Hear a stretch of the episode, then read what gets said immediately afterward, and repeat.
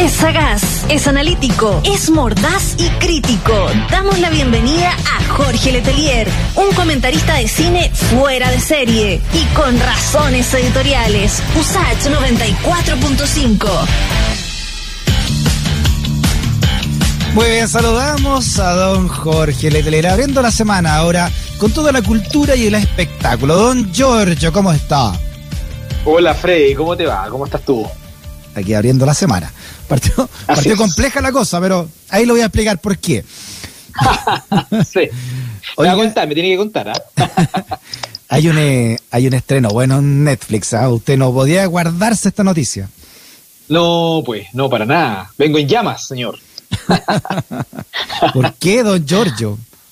Oiga, lo que pasa es que usted sabe, el viernes, fin de semana largo, se estrenó la esperadísima nueva película de Zack Snyder. Usted me dirá, ¿quién diablo es Zack Snyder?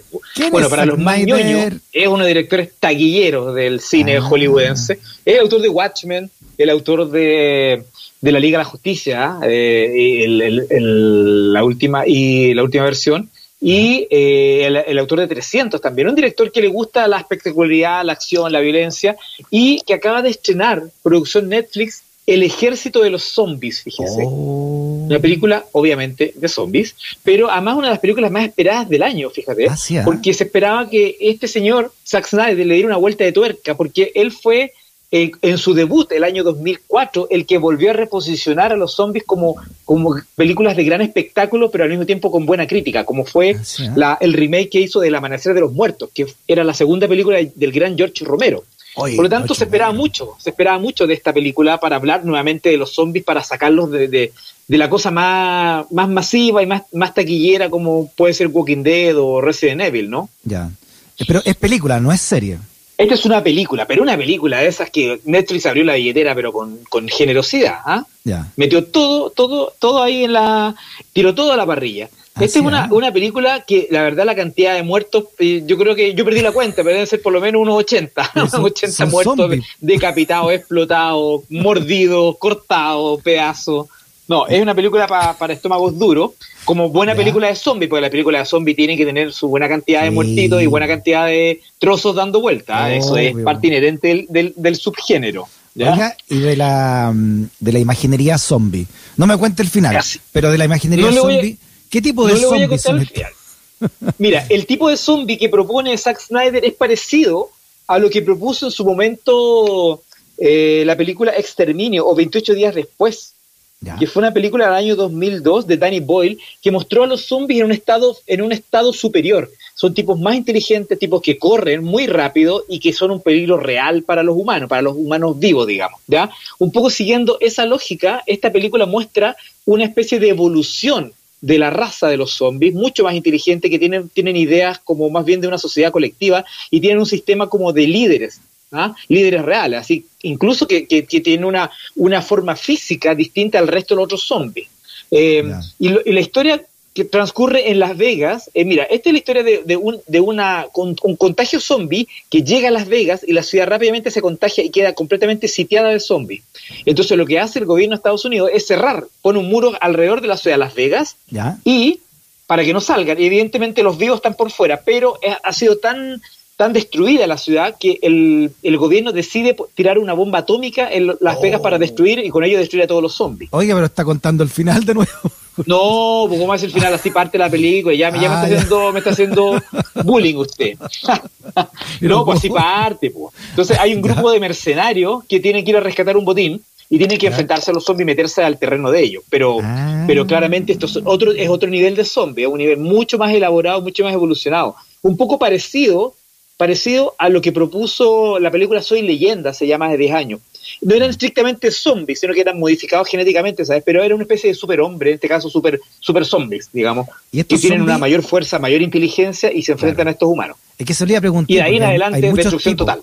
hay muchos tipos de zombies, son estos que, no sé, Walking Dead, que no se comunican entre ellos, pero estos zombies tienen algún grado de inteligencia o también andan como hordas. Sí, sí, sí, sí, no, no, no, no, no, son, son tipos que tienen, están estructurados socialmente, hay líderes que mandan al resto, tienen una reina y un ah, rey, ah, eh, no, es muy, muy elaborado, este quizás la, es la evolución más fantasiosa de de, esa idea de que el zombie ya no es el tipo que camina lento, que cojea, que tú lo puedes, lo puedes engañar fácilmente y que solamente se dedica a comer. No, hay una idea de una especie de micro sociedad, que es una idea que hace, hace ya varias películas se está mostrando, fíjate, Freddy, con, con el tema de los zombies. ¿eh? Ya, ya no es la cosa tan, tan folclórica de George Romero con La Noche de los Muertos Vivos, ¿te acuerdas que caminaban lento? No, ya han evolucionado. Le iba a preguntar, ¿por qué cree usted, como amante del cine, como estudioso del cine también, don Giorgio, que, nos gusta tanto este, este género de zombie?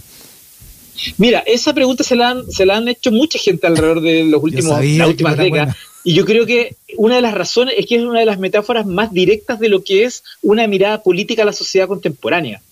esto suena como que fuera una cosa así como, oye, la cuestión cabezona y densa, para nada, fíjate. Yo creo que como buena, buena exponente de la cultura pop, el zombie refleja un poco todas las contradicciones del capitalismo desde los años 60, cuando George Romero empieza a hacer las primeras películas y luego empieza a relacionar consumismo, eh, capitalismo, ¿no es cierto?, en, el, en, la etapa neoliberal, justamente con metáforas zombie. Y ahí en adelante como que empieza a tener sentido esta idea de que, de que la, lógica es que estos zombies son en el fondo la, la mirada final de una sociedad completamente entregada al consumo. En este caso, el, el zombie es el consumo de carne y el, el, humano es el consumo de objetos materiales. Por eso que, por ejemplo, la, la, película más famosa de toda la historia, de toda la saga de Romero, que se llama El Amanecer de los Muertos, mm. está ambientada en un mall, fíjate. Eso no es casual. ¿Te fijas? Entonces, la, la, vinculación metafórica con el tema del consumismo eh, desenfrenado es la primera gran metáfora que establece el, mundo de los zombies. Y es muy interesante porque eso se ha ido,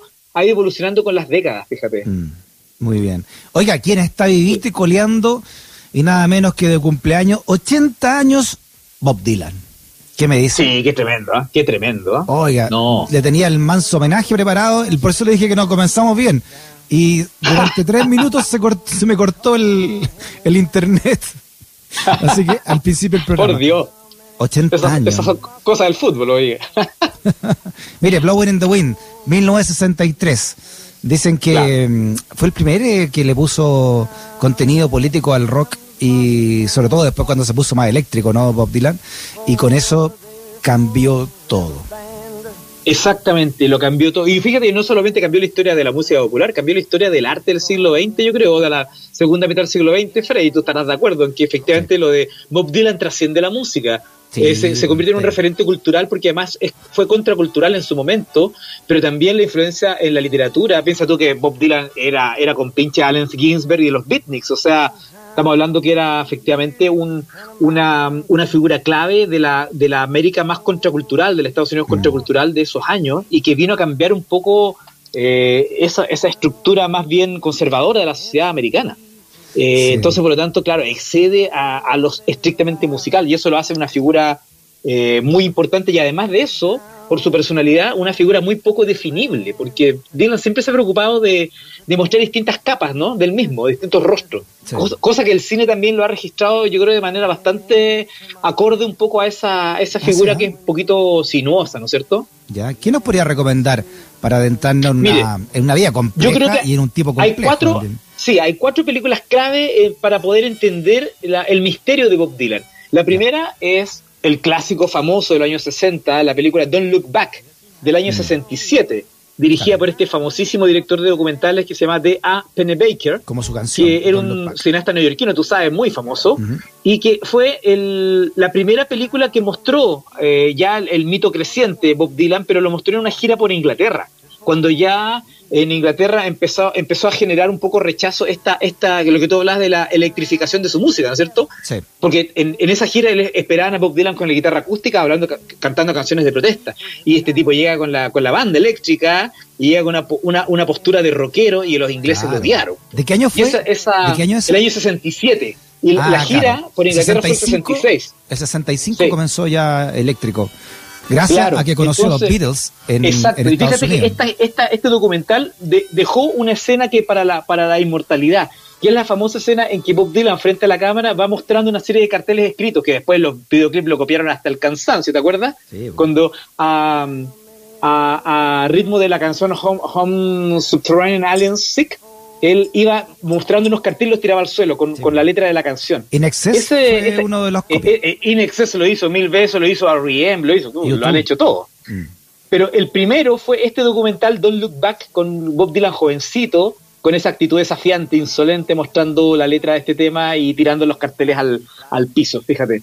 Buena idea. Y muy, muy interesante porque además es, este es un documental que parece clásico, pero muestra, justamente se niega a mostrar un, un, un, perfil de Bob Dylan. Muestra ese misterio entre la relación entre él y el público, pero de una manera muy, muy escurridiza, fíjate. Lo muestra irascible, lo muestra con una relación que es, entre amor y odio con el público, lo muestra con otros músicos también, pero, pero siempre malhumorado, siempre como escondido en los camarines. no muestra tanto el, el, concierto en vivo, sino que muestra los camarines, el backstage. Mm. Eh, es muy interesante, fíjate, es muy es bien revelador de lo que iba a ser un poco el mito de Bob Dylan.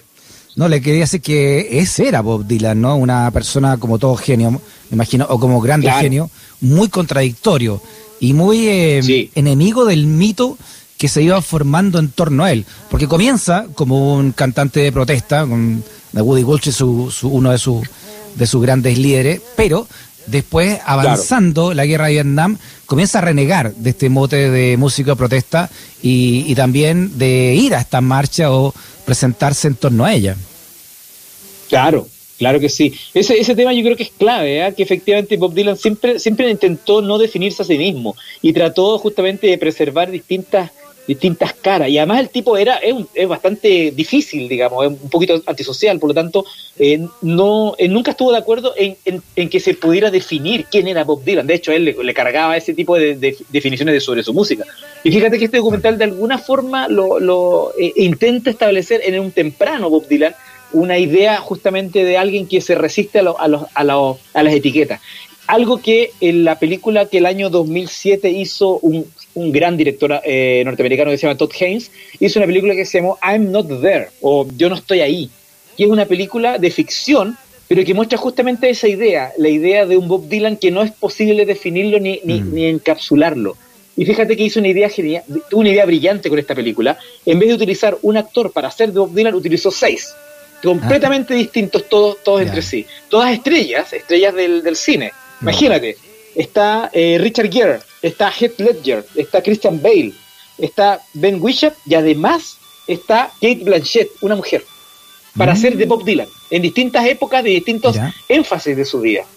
Esta es una película brillante, Freddy, una gran película, mezcla, mezcla blanco y negro color, no tiene una historia lineal, sino que va mostrando momentos de él, pero a partir de diferentes construcciones simbólicas de quién podría ser Bob Dylan, viejo, joven, incluso hay uno de los personajes que hace de él es un joven negro, joven afroamericano también. O sea, las libertades absolutas respecto de quién realmente es Bob Dylan. Eh, es, un ejercicio muy bonito, muy bonito. No estoy ni ahí, se podría traducir esto. Exactamente, no estoy ni ahí. Película del año 2007, Doc Henry ganó un, ganó un premio en Venecia en la actuación de Kate Blanchett, haciendo de uno de los tantos Bob Dylan. Buena. Y bueno, sin duda, Freddy, tú sabes, los documentales que ha hecho Scorsese también. Pues. el pues. primero, el No Direction Home del 2005, mm. que dura como cuatro horas. ¿ah? Es un documental que es la recopilación más grande de material que se ha hecho sobre Bob Dylan, que lo recopiló su, su agente y se lo entregó a Scorsese y dijo, ya, ármate un documental. Y Scorsese en el fondo casi no filmó nada, lo entrevistó a él y el resto es material de archivo que hizo un documental brillante que muestra todas las facetas de él. Pero, pero Scorsese no es lo único que hizo. Fíjate que el, el 2019 hizo otro, otro documental sobre Bob Dylan, mm. que está en Netflix, que se llama Rolling Thunder Review, a propósito de la gira que hizo el 75 con The Band. Que tú sabes que era la banda eléctrica que tenía, una gran banda que tuvo en esos años. Sí, sí. Gran gira. Y además ahí también se da su licencia a Scorsese y, y pone ficción. Hay algunas historias de ficción que obviamente están eh, con la complicidad del mismo Bob Dylan, como un supuesto affair con una jovencísima Sharon Stone en esa gira. Exactamente. sí. Fíjate que, mira, eh, es curioso porque este documental que tú mencionas tiene, tiene igual poco que ver con esa película de Todd Haynes del 2007, no estoy, eh, I'm Not There. Tiene un poco que ver con esas libertades de la ficción que te permite una figura tan misteriosa como era una figura tan, tan poco clara. Por lo tanto, tú puedes jugar un poco con meter elementos de ficción o puedes jugar a tener muchos Bob Dylans en una película. Entonces, como que la figura de él te permite jugar de esa manera. Eh, es curioso cómo se van, se van haciendo conexiones entre películas tan distintas unas, unas con otras, ¿no? ¿Dónde se pueden encontrar, ya preguntan, estos documentales o películas de Bob Dylan? Mira, la de Rolling Thunder Review está en Netflix, es una película que lleva Netflix, y las otras no están en plataformas, eh, están, eh, por ejemplo, No Direction Home está en iTunes, ahí uno lo puede comprar por sistema VOD, o sea, uno arrienda la película por eh, específicamente esa película por un, por un par de días, 24 o 48 horas. Y las otras ya hay que entrar a hay que entrar a picar un poco a las plataformas menos, menos cristianas. Hay que entrar a picar. Sí, conseguírselas por ahí, bucear. Eh, además deben estar todas hasta ya en, si tú la quieres tener más ordenadita, deben estar todas, me imagino, en algún tipo de plataforma de, de sí, están, pues, absolutamente. Eh, de hecho, eh, I'm Not There está en una de estas plataformas poco, poco cristianas que yo le digo. está por ahí, así que son películas bastante visibles. Don't Look Back, el documental, creo, entiendo que está en YouTube también, un documental muy antiguo además, ¿ah? un documental del 67. Ese en debe ser muy bueno ese. Sí, es muy bueno ese documental. Debe ser muy bueno, además, porque eh, estamos en, una, en un periodo interesante. Tú sabes que Bob Dylan eh, conoce a los Beatles el 64, en una, bueno, cuando los Beatles van a, Estados Unidos y eh, se encuentran en un hotel donde estaban alojados los Beatles y entra prácticamente escondido, ¿no? Bob Dylan, gracias al a que el manager de Bob Dylan había hecho unos contactos con Brian Epstein porque ambos eran, eran, eran fanáticos de los Beatles de Bob Dylan, tenían ya sus primeros discos. Y en esa cita, ¿no? que duró, según los biógrafos, todo un día, aparte de, que Bob Dylan lo introduce en la marihuana, que ellos no conocían, eh, Bob, ellos, eh, Lennon queda encantado con la lírica de, de, Bob Dylan y a partir de eso Lennon no sería el mismo a la hora de escribir canciones y en contraparte Dylan queda prendido también con los instrumentos electrónicos, ¿no? Que se lo atribuye también a esa experiencia con The Beatles, cuando tocan algo ahí juntos, ¿no? En el, en el hotel. Claro. Y bueno, es, esa influencia de la música, del, del, sonido electrónico, del, eléctrico, del rock, eh, le, causó grandes problemas en varios festivales de folk en, en, Europa y especialmente en Inglaterra. De hecho, en la película I Am Not There hay una escena en que se ve al público abucheando a Bob Dylan eh, que este, entra a tocar a un festival y entra con una banda eléctrica y los deja todos sordos, pues la gente gritaba farsante, le decían mentiroso, estafador. le gritaban porque estaban esperando a la guitarra de palo y, la canción de protesta. claro, claro, porque eh, era te van a ver por una cosa lo que le haya pasado en Newport también, que Exacto, había todo un, un séquito además eh, ligado a la protesta y por eso que el, instrumento electrónico, y pasaba también en Chile en esa época, era más visto como el instrumento del imperialismo o de la otra vereda. En cambio, la protesta usaba el instrumento acústico, ¿no? Claro que sí. Era fue, fue, bien, muy bullado ese paso eh, al, sonido eléctrico, pero bueno, como todo genio, evidentemente fue abriendo caminos y, lo que, imagínate lo que sucedió solamente en 10 años ya estaba instalado, o sea, cuando Bob Dylan estaba grabando y estaba haciendo giras con The Band, efectivamente ya nadie, nadie digamos, podía eh, afirmar, digamos, de que el camino tomado por Dylan era un camino equivocado, efectivamente. Va, piensa tú que The Band era una banda tremenda, músicos increíbles, estaba, estaba Robbie Robertson, que era el guitarrista de The Band, que además tú sabes que Robert Roberts es uno de los amigos más estrechos de Martin Scorsese. Y gracias ah, a, esa ese amistad, Scorsese también tuvo acceso directo un poco al mundo de Bob Dylan, gracias a Robbie Robertson, que era el guitarrista de banda. Sí. No, bueno, eh, ver la vida de Dylan es también entender gran parte de, los cambios sociales que, estremecieron el occidente entero a partir de la década de los 60. Así que 80 años ya, ¿eh? yo lo he visto dos o tres veces en vivo. El mejor concierto que he visto de Dylan, de los tres que he visto, fue en el Caupolicán. No me acuerdo qué año fue, pero di un conciertazo en el Caupolicán. Fue muy, muy, muy bueno. Don Giorgio, tenemos que despedirnos ya. Se nos acabó el programa, pero quedó con muy, muy buenos grandes ¿eh? temas hoy día, muy buenos temas. Muy bien. Don Giorgio, abrazote grande. Abrazo, que esté, ¿ah? muy bien, Freddy.